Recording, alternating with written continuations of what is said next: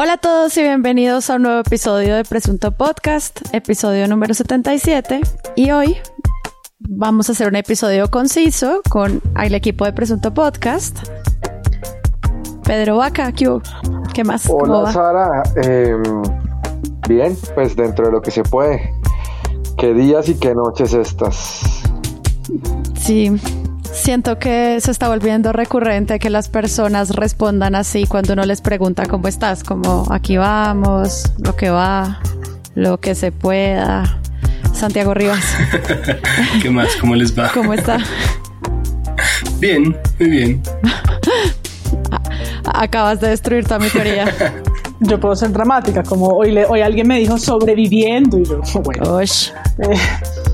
O la respuesta como de mi prima, confinada. ¿Cómo vas? Confinada. Es como con confeti, ya es como, sí, bueno, confinado todos los días. Pero bien, aquí, conectadas a presunto. Bueno, la última vez que hablábamos estábamos pendientes de todo el caso de Álvaro Uribe y estábamos pidiéndole a los medios que nos ayudaran a entender cuáles eran las implicaciones y las decisiones políticas y jurídicas de esta decisión. Si no lo han escuchado, entonces los invito a que vayan al episodio 76 y encuentren el inicio de lo que fue esta conversación. Y hoy... Es más, vamos a darles un rato para que...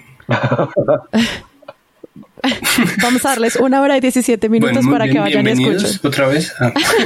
sabíamos que volverían. Es como, hola, ¿volviste? bueno, ya que se fueron a escuchar el episodio y volvieron, entonces, continuando con este, les recuerdo, vamos a hablar obviamente del gran enfoque que se dio a nivel mediático sobre la continuación del caso de Álvaro Uribe, que eso obviamente terminó aplacando muchísimos otros debates de la agenda nacional y quisiéramos tratar otros más que se quedaron por fuera. Adicionalmente, quiero darle las gracias a nuestro grupo de Patreons que a propósito están estrenando Telegram, entonces les dejo el dato a aquellos que quieran hacer parte de esta comunidad y que quieran vincularse y ayudarnos a construir los episodios.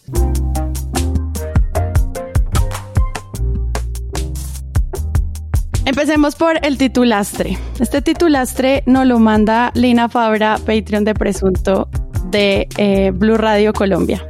Dice Blue Radio, a joven LGBTI en Sucre le amputaron un brazo en represalia por su orientación sexual.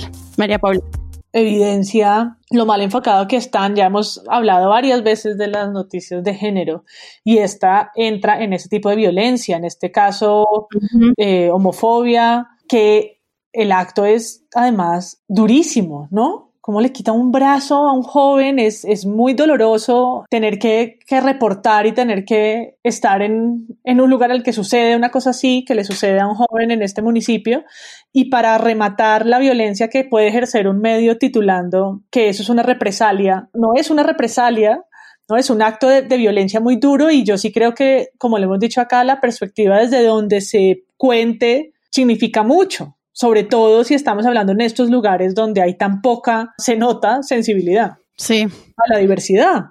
Es que no es tan difícil hablar de homofobia, hablar de como graves problemas estructurales. O sea, no, no debería costar tanto crear un titular que haga justicia de alguna manera a lo que estaba viviendo este joven, porque muchos otros medios sí lo hicieron. Trataron la noticia de maneras más responsables y pues por eso hoy Blue Radio es el titulastre de este episodio. Santiago.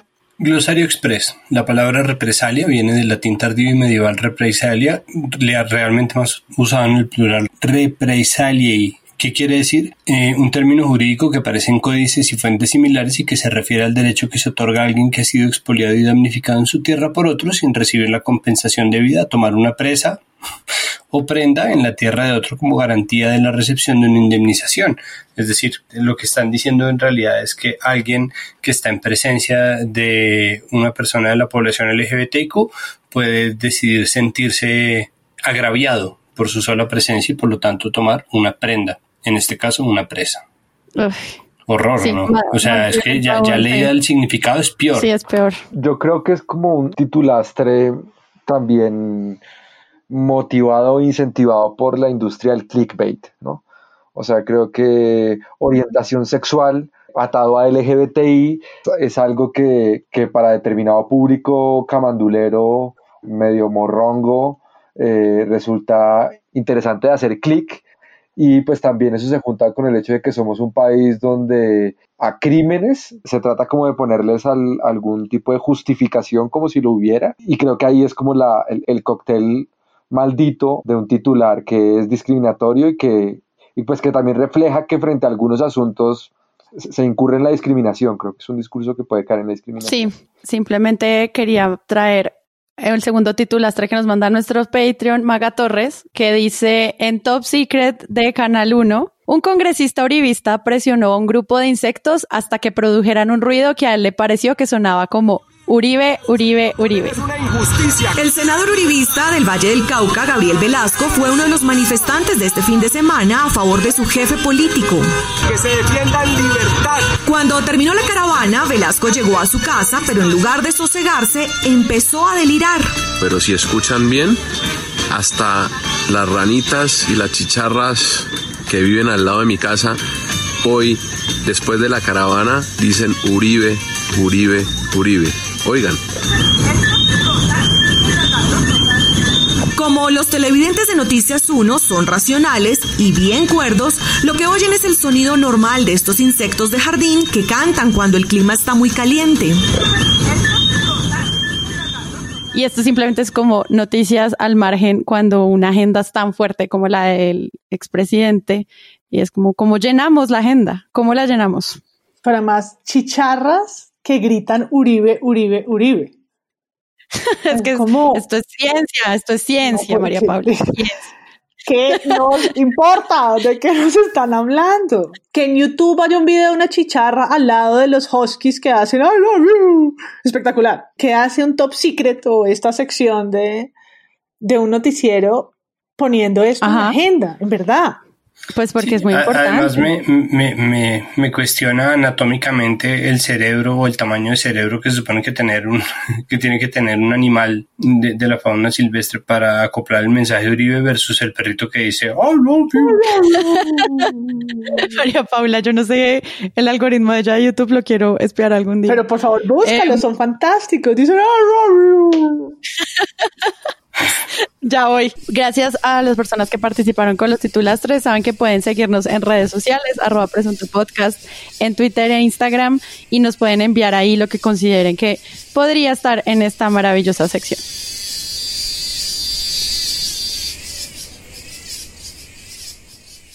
El pasado 8 de agosto en la W Radio con Julio Sánchez, el abogado Miguel Ángel de Río interrumpió eh, una llamada que le estaban haciendo para preguntarle a Julio que si le puede dar una explicación al país por sus nexos con Diego Cadena. Esto surge porque se reveló que en el expediente que tiene la Corte Suprema de Justicia del caso Álvaro Uribe se mencionó una conversación telefónica entre el director de la W y Cadena y pues esto causó, digamos, varias preguntas en redes sociales y en general en muchos puntos de la opinión pública. Este tema lo traigo porque creo que Presunto Podcast podría decir algo, al menos en términos un poco más editoriales, sobre eh, pues las relaciones que establecen los periodistas y sus fuentes en términos eh, un poco más amplios, pues para entender sobre esta coyuntura. ¿Ustedes qué opinan? Daniel Coronel, por ejemplo, fue el único que me llamó a hacerme la pregunta que usted me está haciendo. Fue el único que me llamó ayer y me dijo, óigame, ¿usted por qué habla con cadena? Pues por la misma razón que hablo con muchas fuentes, doctor del Río. En las conversaciones, ¿qué busca el periodista? Busca tener un testigo, busca tener una entrevista, busca tener algún punto de vista. Álvaro Uribe en una de estas interceptaciones le dice a alguien de su equipo que a mí me fascina hablar con bandidos. Sí, doctor del Río, yo hablo con muchos bandidos. Hablo con muchos bandidos. He ido a las cárceles. He ido personalmente a todas las cárceles en muchas ocasiones, en Colombia, en Estados Unidos, doctor del Río, y recojo testimonios y oigo a la gente. Y de eso se nutre este programa. Entonces, en ese caso, sí, coordinamos unas entrevistas, pero esas entrevistas entran a un proceso, doctor del Río, y no soy yo el que se lo quiero explicar, porque hasta ahí llego yo. Yo llego hasta el contacto. Entonces el doctor de... En un país donde, donde se miran siempre como los los protagonistas de las noticias, a veces vemos como la, la, noción de otros actores que también están en las ecuaciones de este tipo de hechos. Entonces, de entrada, eh, en este auto de, de, la Corte Suprema, donde pues se da la medida de aseguramiento contra Uribe, no se habla solo de Julio Sánchez Cristo, se menciona a cuatro periodistas más, pero un poco la, conversación, eh, sobre todo en redes sociales, gira en torno a una única persona. Entonces, de entrada, entrar a cuestionar esa mención que se hace a los periodistas en esta, en esta decisión es algo que por algunos sectores es visto como una forma de cuestionar a la Corte. E, en esa noticia se, se jugaban, digamos, dos extremos de la conversación. Una era, por fin alguien muestra que existe una relación y, digamos, se, se, da, se, da, a entender que es de complicidad sin que eso lo considere la misma corte. Y del otro, también unos sectores tratando de jalar a esto es una violación a la libertad de prensa por parte de la Corte. Y creo que los dos escenarios, digamos, los dos polos de conversación están equivocados. El primero, porque pues, la Corte no plantea ninguna complicidad. Eso es una deducción de fragmentos de esas conversaciones. Y si la Corte hubiera advertido complicidad, debería haber ordenado investigar a los periodistas, cosa que no sucedió. Y el, segundo polo, digamos, de esa discusión es tampoco hay elementos para atribuirle a la Corte como una condición de violar la libertad de prensa. O sea, aquí sí hay un debate frente a las fuentes periodísticas y ese debate no solo está en función de un único periodista mencionado, en este caso Julio Sánchez, que es como sobre el que más se habló. El hecho de que la Corte haya mencionado cinco periodistas o conversaciones de cinco periodistas con, sus fuentes es algo atípico tanto en la vida judicial como en la vida del periodismo en Colombia. Cabe la pregunta a, a la discusión sobre la protección de las fuentes, yo creo que sí cabe. Ahora, me parece exagerado que de un lado se concluya complicidad cuando es algo a lo cual la Corte no llega y me parece también exagerado que se asigne a la Corte un rol de violar la libertad de prensa cuando por lo menos es un debate que está abierto y que es de, cierta manera inédito como en la, en la historia reciente judicial y periodística en Colombia. Sí, a mí me parece que sobre todo no existe un, un, hecho probado. Sí, me parece que en ese sentido lo que se plantea no es elegante en la medida en que toca hacer demasiadas suposiciones para comprobarlo. ¿no? Uno tiene que suponer que eh, esa conversación que se transcribe entre Diego Cadena y Julio Sánchez Cristo no es simplemente la conversación entre un periodista ambicioso y el abogado de un personaje muy poderoso. Decir, no deja de ser interesante y yo entiendo por qué cualquier periodista querría esa entrevista. Se presupone que Julio Sánchez Cristo es un, es un periodista eh, afecto al establecimiento y al uribismo específicamente, pero ser uribista no es un crimen.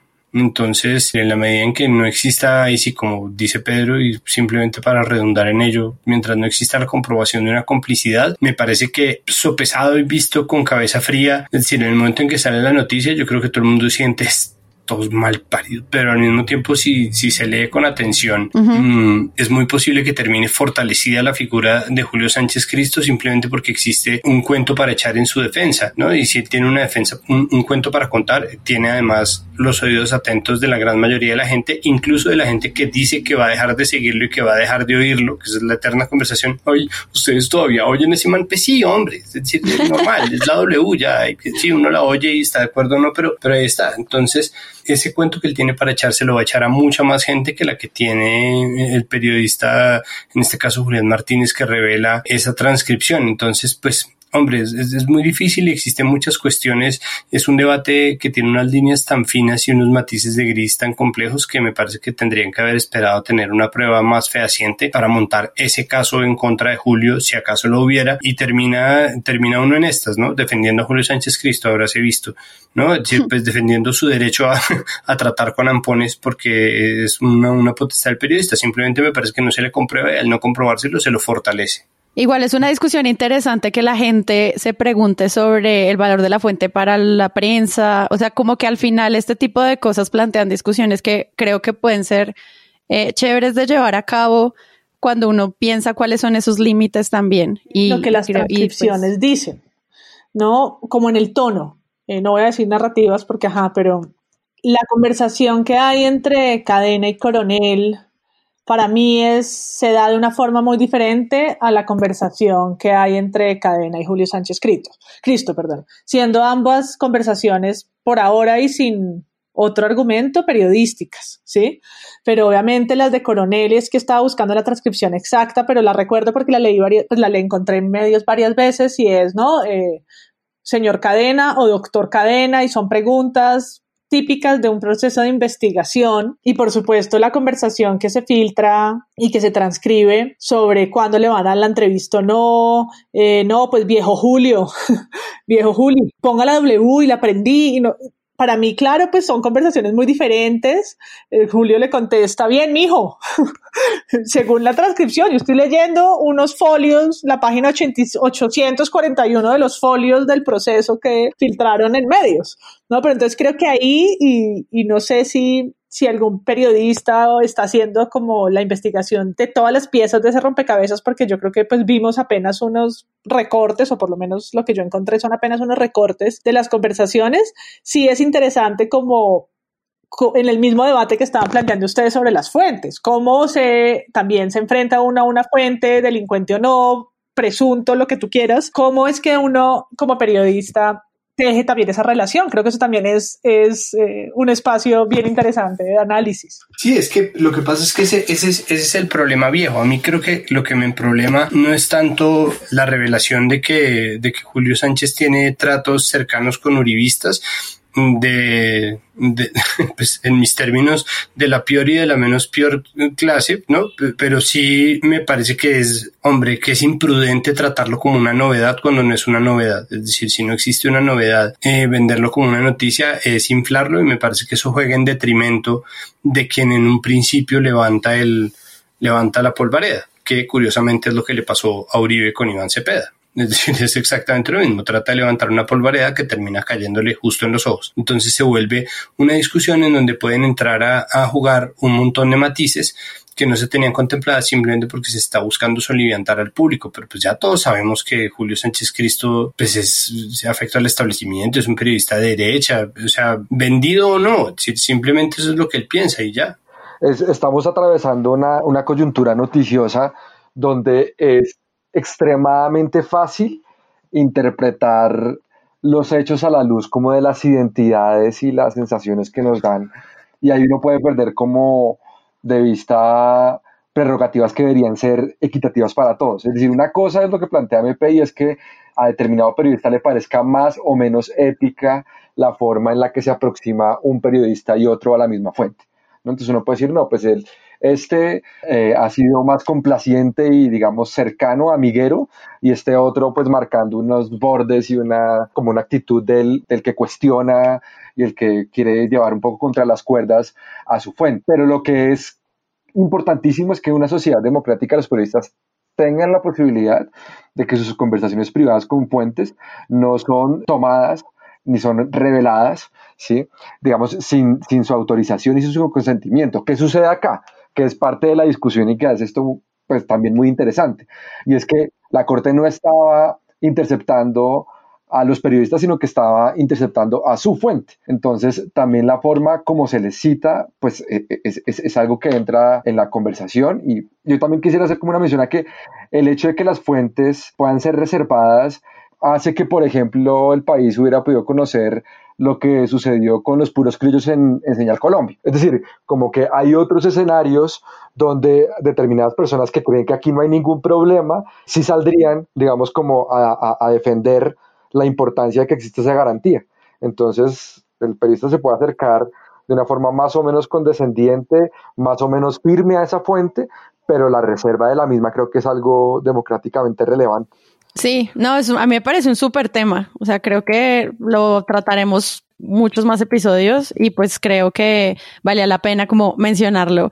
También porque pasó y fue algo que era muy interesante de comprender desde nuestra perspectiva, digamos, un poco más académica, presuntamente académica. Pero pues tenemos la noticia de eh, Álvaro Uribe como el preso número 1087985 y esto pues obviamente genera una cantidad de reacciones en el cubrimiento de los medios desde el análisis de su foto hasta pues todo lo que pasó con el chance y etcétera. Pasó de todo, como lo vieron. Y cayó, cayó el premio mayor de la Lotería del Valle, pero en Bucaramanga. Ahí está ese ganador con el número de reseña judicial del expresidente Álvaro Uribe. Nos conectamos con Nixon Uribe. ¿Qué se sabe, Nixon? ¿Hubo o no ganador?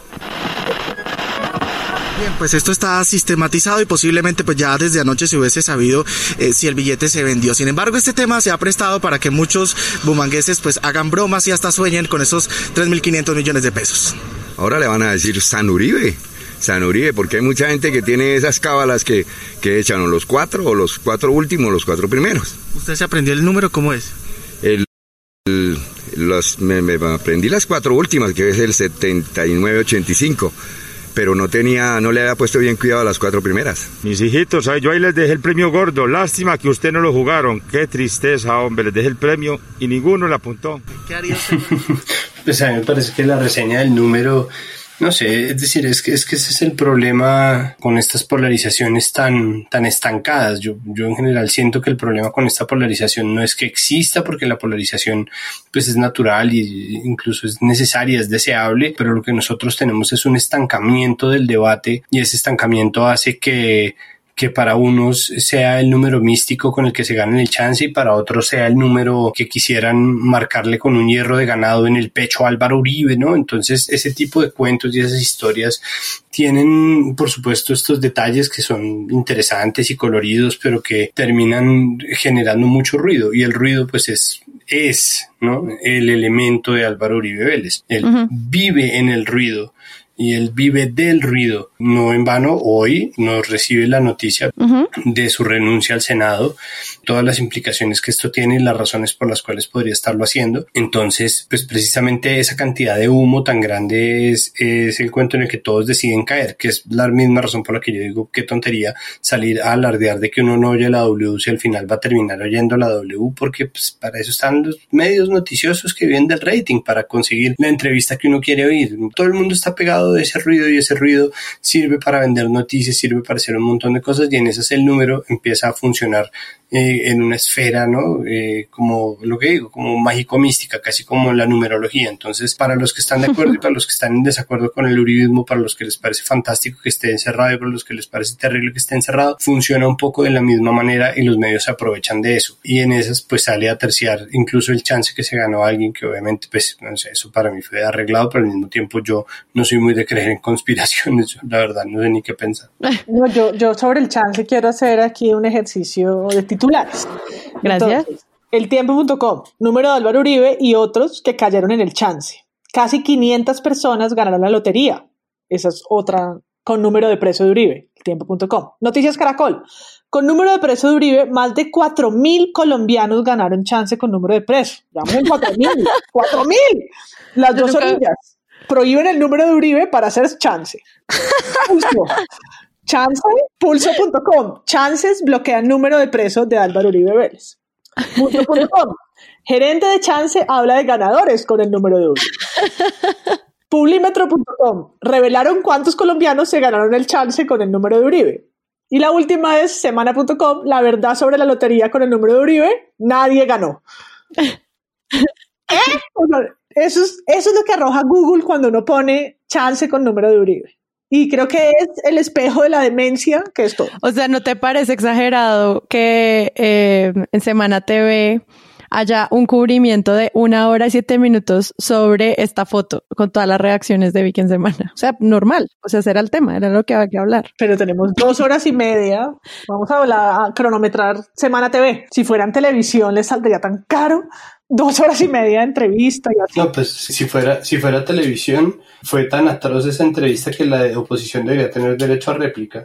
A, dos horas y media de réplica. Creo, creo, que un poco lo del, lo del número de, de, detenido y el chance y ese recuento que, que, que, hizo MP, pues muestra un poco lo frenético que está haciendo esto, ¿no? Es decir, siento que es una constante noticia en desarrollo, tan en desarrollo está todo el tiempo que incluso faltará la verdad en algunas notas, pues como que no es tan grave, ¿no? Es decir, como, como esto es un rompecabezas donde estamos poniendo una fichita cada milisegundo, poner una ficha equivocada, pues no importa. Decir que se le ganaron 4.000 personas o ninguna, al final no suma ni resta. Y creo que Rivas lo ha dicho varias veces, esto un poco apela a la ansiedad, ansiedad que no se ve sino exaltada en confinamiento y en, y en aislamiento y en cuarentena. Entonces es como, como el, el, el espectáculo más desgastante pero al mismo tiempo noticiosamente muy importante. Es decir, los, los medios y los periodistas han estado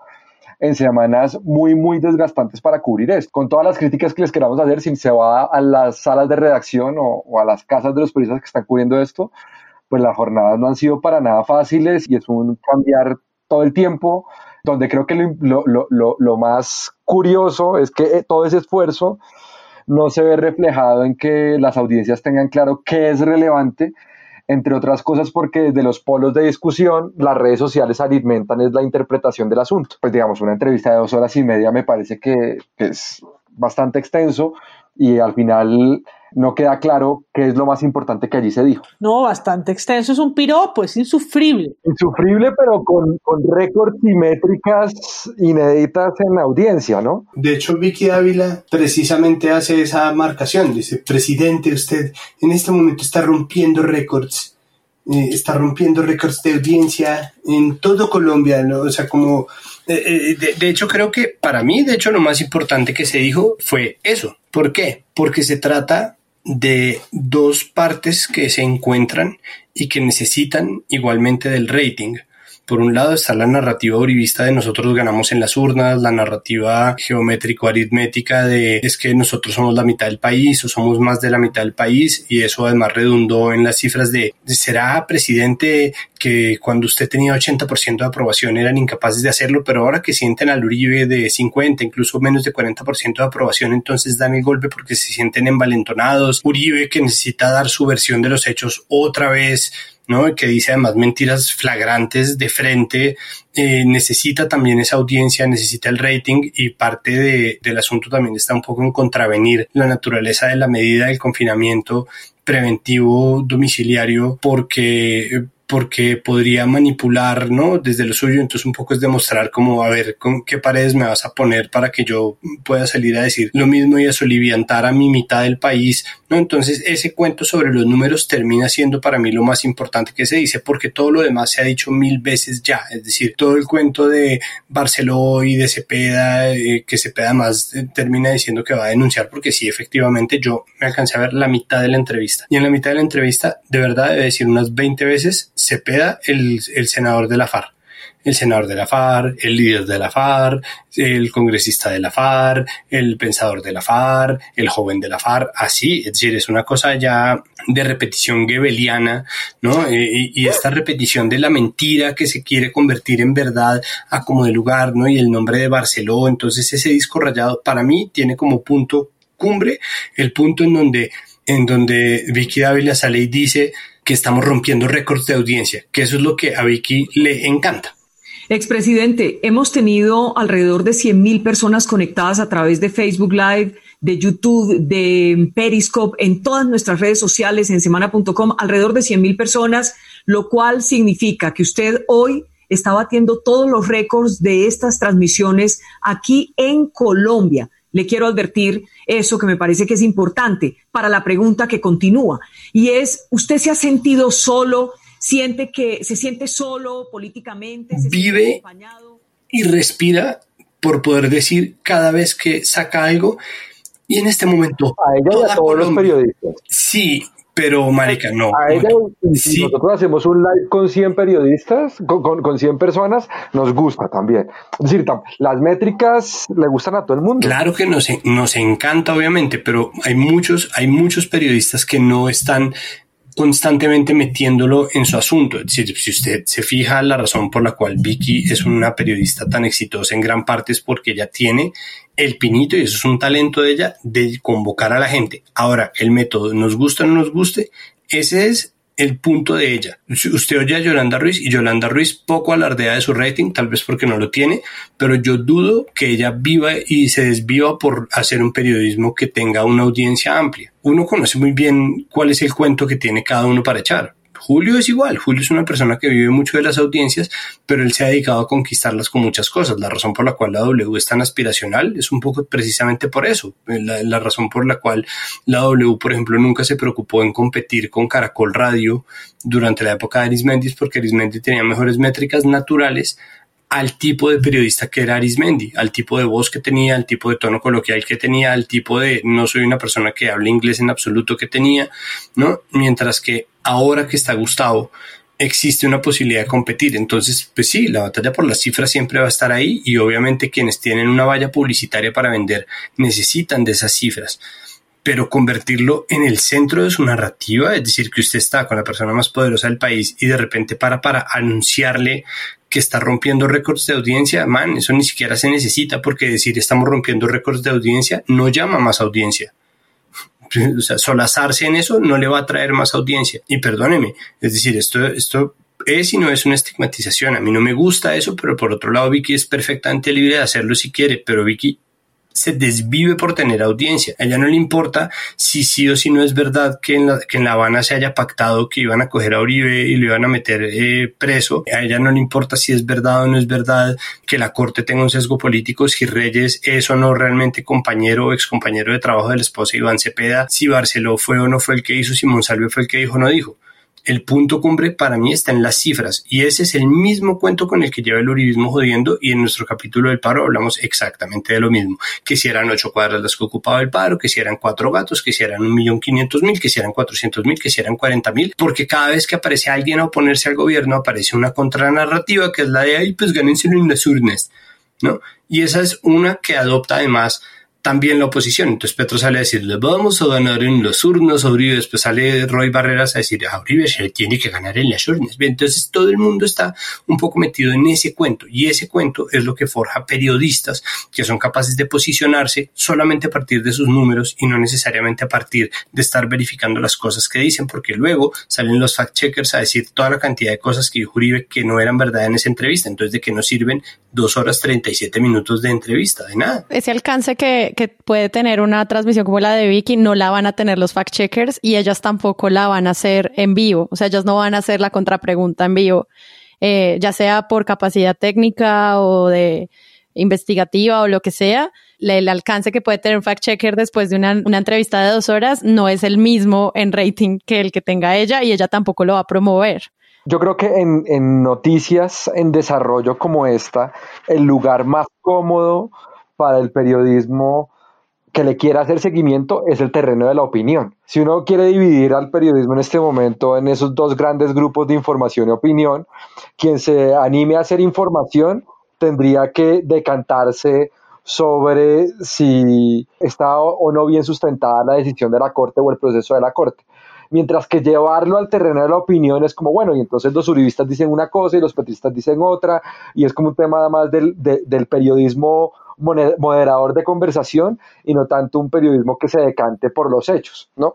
Y ahí coincido con Rivas en que aquí hay además un formato que es taquillero, pero que es un formato que no confronta con hechos necesariamente, sino más bien confronta opiniones, sensibilidades, identidades. Yo sí creo que en este momento el Estado de Derecho está en riesgo en Colombia en un momento de esas características, pues el, el, periodismo podría estar haciendo más. Es decir, yo, yo, no quiero satanizar el formato de periodismo opinión de dos horas y media donde habla un, un solo entrevistado, sino creo que me parece que hace falta más periodismo que complemente otras, otras formas de corroborar hechos, que creo que es lo que hace falta en este punto.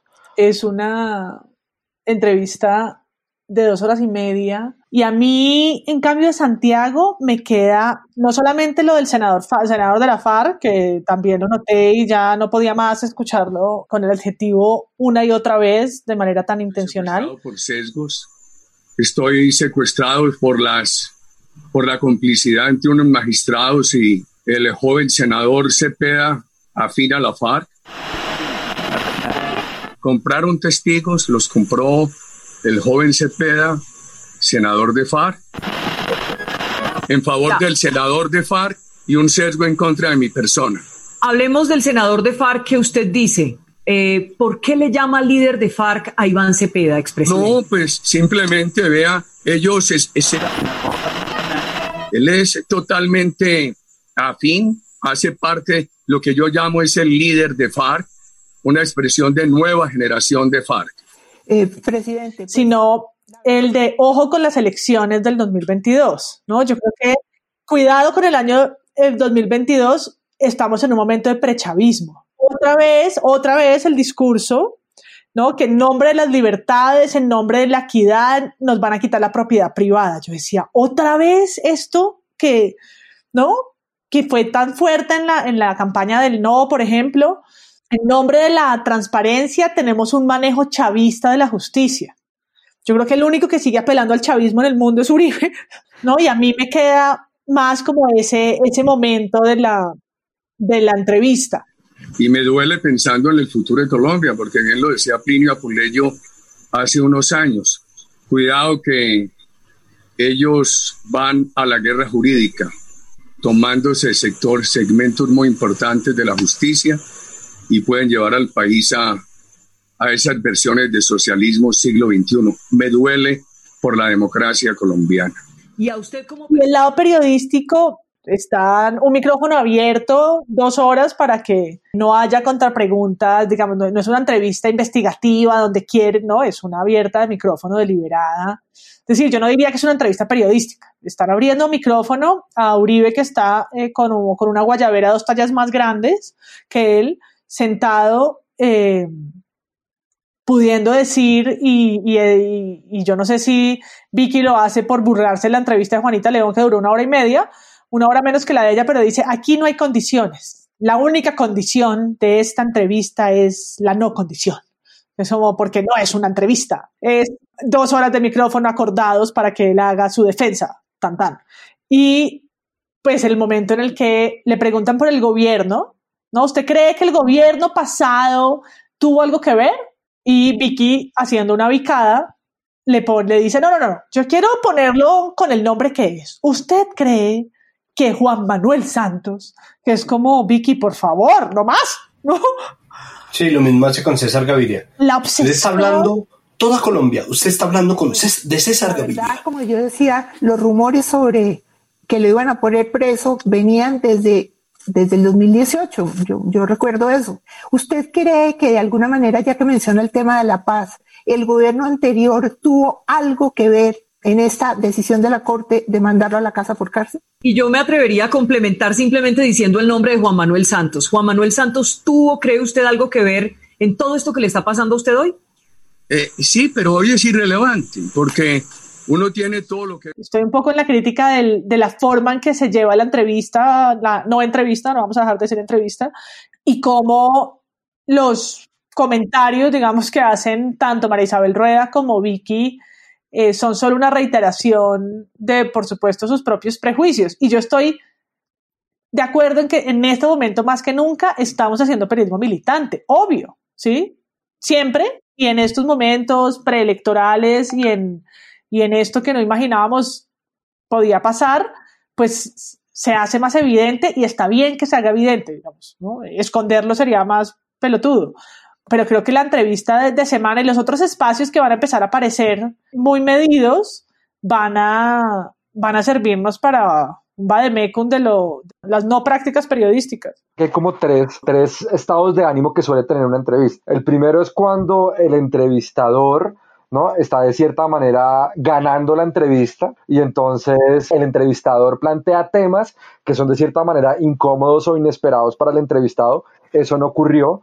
Después está el escenario en el cual está ganando el entrevistado, que suelen ser, digamos, respuestas largas y holgadas, como silencios del entrevistador, ¿sí? Y después hay, una, hay, hay, un elemento particular, es que esto ocurre en Internet, es decir, porque la entrevista siempre tenía un límite de tiempo, o de espacio en las páginas del impreso, o porque el programa en radio dura media hora, o porque el espacio en televisión dura una hora, es decir, o porque toca ir a comerciales, pero esto parecía de alguna manera como el, el, el, el formato eterno. Ahora, del otro lado, yo sí creo que estamos hablando de la, tal vez la noticia más importante de los últimos años en Colombia, después del acuerdo de paz seguramente, y estamos hablando de tener exclusiva al protagonista de esa historia, es decir, periodísticamente creo que es algo a lo cual difícilmente un periodista le diría que no.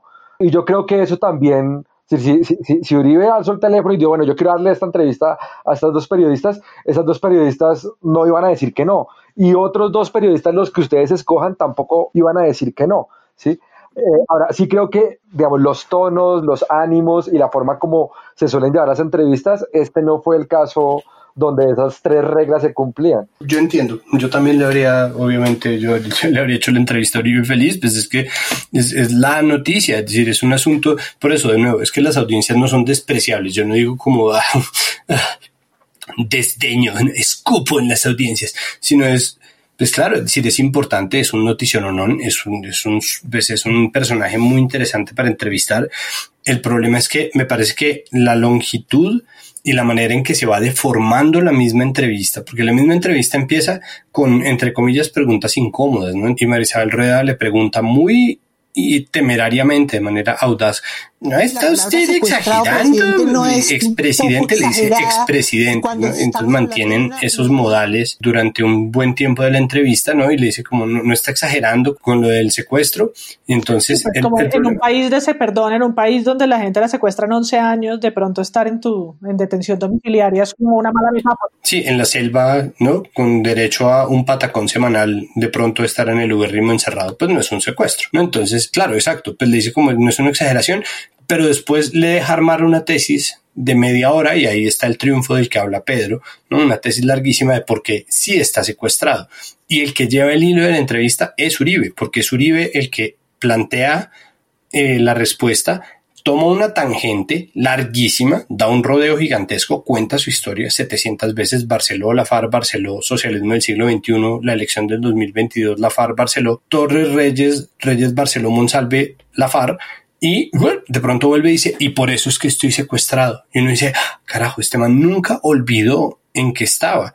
En cambio, Vicky y Marisabel lo olvidaron por completo, pero porque nunca lo tuvieron agarrado. Y ahí está el gran problema, y es que no existe ningún punto en donde sea un acto deliberado donde, donde parezca un acto deliberado de un periodista que está curioso por conocer algunas respuestas, incluso si son respuestas que pretenden sacarle al entrevistado en favor del propio entrevistado, sino que es una declaración abierta que poco a poco se va haciendo más evidente, ¿no? En donde las preguntas empiezan a derivar hacia, pero entonces, ¿por qué analiza usted como si fuera él quien debe analizarlo? ¿Por qué analiza usted que lo privan de la libertad pudiendo perfectamente defenderse en libertad. Es decir, da pregunta y respuesta al mismo tiempo. Después empiezan a decirle con el tiempo, presidente Uribe, o sea, empieza a volverse poco más, o sea, cada vez más evidente hacia dónde va. ¿Cuál es el rollo? Que es que hacer es lo que yo iba a hacer que era oírme la completa, que de verdad es que no pude porque es que no me dio el tiempo, pero yo planeaba hacerme la triple boc de oírme completa esa entrevista, solo para darme cuenta que se repetía tantas veces el mismo cuento que en realidad no importa la entrevista como producto al final, sino importó durante las dos horas y, y 37 minutos que duró como suceso mediático. Y para mí el gran problema es ese y por eso para mí lo más importante es cuando hacen mención de las cifras, porque más allá de lo que diga Uribe, más allá de si uno quiere o no quiere, teniendo mucha gente en redes diciendo yo no voy a oír eso, eso es un exabrupto, otra gente sacando apenas dos segundos de entrevista para sacar sus conclusiones y otra gente que está pegada simplemente para replicar los números de gente tan impresionantes que vieron esa entrevista y la gente que seguramente sigue como yo buscándola en internet, pero la gente que sigue como yo buscándola en internet, yo no creo que haya llegado al minuto 15 como yo, que soy una persona paciente, llegué a la hora y media, casi dos horas de entrevista. ¿Por qué? Porque eso no es lo que importa, porque lo que importaba era tenerlo en ese momento en vivo para ahí sí los cientos de miles de personas que se pudieran sintonizar. Y en ese momento pudieron hacerlo durar todo eso porque quien empezó a vérsela iba a vérsela hasta el final. Pero además porque quien entrara tarde a la entrevista iba a oír el mismo cuento que oyeron los que entraron al comienzo y se salieron a la mitad.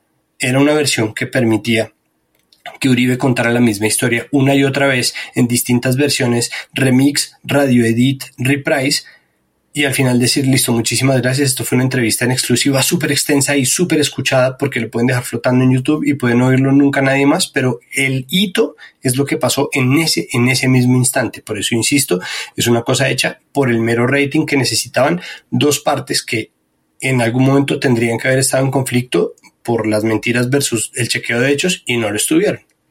Pues yo creo que nos quedan varios temas como interesantes que podemos analizar en próximos episodios. Por ejemplo, retomando episodios nuestros como eh, los propietarios, los dueños y la, el poder, los poderes locales. Seguramente hablaremos sobre estas portadas que hacen sobre el alcalde de Medellín y eh, lo que significa también el ingreso de Sandra Suárez a la junta directiva de PM. Eso creo que merecerá un episodio completo y sobre todo Presunto Podcast hará un episodio largo y concienzudo sobre la forma en que los medios están tratando estos hechos horribles que están ocurriendo en Nariño, pues es un trabajo de largo alcance para poder entender cómo las razones y las causas por las cuales se lleva a cabo una masacre en el corregimiento de Samaniego y creo que hoy también pasó otra, ¿no? ¿Me corrigen? Sí, confirmada masacre de 12 jóvenes del pueblo Camagüari en el resguardo Pialambi del pueblo viejo en Ricardo de Nariño. Al parecer hay cuatro cuerpos identificados y otros sin identificar. Esto es un tema que claramente requiere tratarse con cuidado y que le tiene unos retos muy interesantes y muy difíciles eh, a los medios para comprender cómo las razones más estructurales que llevan a cabo que estos hechos, digamos, empiezan a repetirse otra vez. Entonces, para no tratarlo de manera responsable, simplemente lo anuncio para que eh, sepan que es algo que nos interesa y que estamos haciendo seguimiento y que saldrá en un próximo episodio. Es todo por hoy. Muchas gracias, Pedro. No, Sara, muchas gracias por, por la invitación. Siempre queda uno como con ganas de responderle arriba, pero bueno. Diga. No, dígale, entonces dígalo, dígalo, dígalo. Dígalo, No, no, no. La única condición, Pedro, es que no, hay condiciones. Dígalo. Dígale a Colombia. yo, es que es que quedo como con, con dos reflexiones finales. La primera es, claro, para las personas que no son muy católicas, no entienden por qué cuando viene el Papa se llena toda la 26 pero la, la se llena. Entonces quedo yo como con la sensación de, bueno, hay quien dice que no aguanto sino hasta la hora y media, los 15 minutos, pero a lo mejor sí hay gente que siente en la voz de Álvaro Uribe una suerte de religión y que por más que se repita y se reitere una idea, son ideas en las cuales cree, ¿no? Que no se nos escape que pueda haber una audiencia que si la entrevista es de siete horas, se aguanta las siete horas. O sea, no en vano eh, la sabatina o el aló presidente duraban más o menos eso, tres horas, cuatro horas, ¿no? Y, la segunda reflexión que me queda es, yo sí creo que estos, estos formatos largos o estos lives y estos zooms eternos también están pensados para sacar quotes muy pequeños, como citas muy pequeñas. Es decir, de esa entrevista que dura un montón, si sacan capsulitas de minuto y medio, de dos minutos, con frases fuerza, y de alguna manera siento que el material que está utilizando los críticos de Uribe es principalmente las periodistas. Es decir, que creo que es como la doble victoria del entrevistado. ¿no? Y es que a su audiencia le habla a partir de lo que él habla y si los críticos tienen críticas, pues que vayan y critiquen a las periodistas que ni siquiera se dediquen a criticarlo a él. Entonces creo que ahí hay como, como, como también un, una proyección a lo que van estos formatos digitales que pueden ser tan extensos como quieran, pero que al final terminan dando como pequeñas microcápsulas despojadas de todo contexto que refuerzan ideas e identidades. Bueno, gracias Santiago. Hombre, con tantísimo gusto, por favor. y María Paula. No, te, oyendo a Pedro me, acuerdo que pues nosotros tenemos nuestro propio capítulo de dos horas y media, que es nuestros premios presunto, entonces siempre queremos a las audiencias que nos escuchan. Nos escuchan completos. Nos escuchan completos todo ese tiempo. A nuestra defensa somos varias voces. y no solo la de Uribe y la de Vicky. Y no estamos de acuerdo siempre, además. No estamos, no estamos de acuerdo siempre y no usamos camisas dos tallas más grandes para salir en, esta, en este audio. Yo sí, pero era mi etapa rapera. bueno. no me han visto en cuarentena. bueno, gracias a todos. Yo soy Sara Trejos y nos escuchamos en un próximo episodio de Presunto Podcast. Es una realidad que si usted renuncia, muy probablemente su proceso salga de la corte y pase a la fiscalía porque los hechos de los cuales se le acusa no, no tuvieron relación con su actividad parlamentaria. Luego la Corte usted, pues ya, no tendría eh, ese, esa competencia. ¿Usted se sentiría mm, con mayores garantías si su caso pasa a ser investigado por la Fiscalía y sale de la Corte? No, doctora Marisabel, yo lo único que digo es que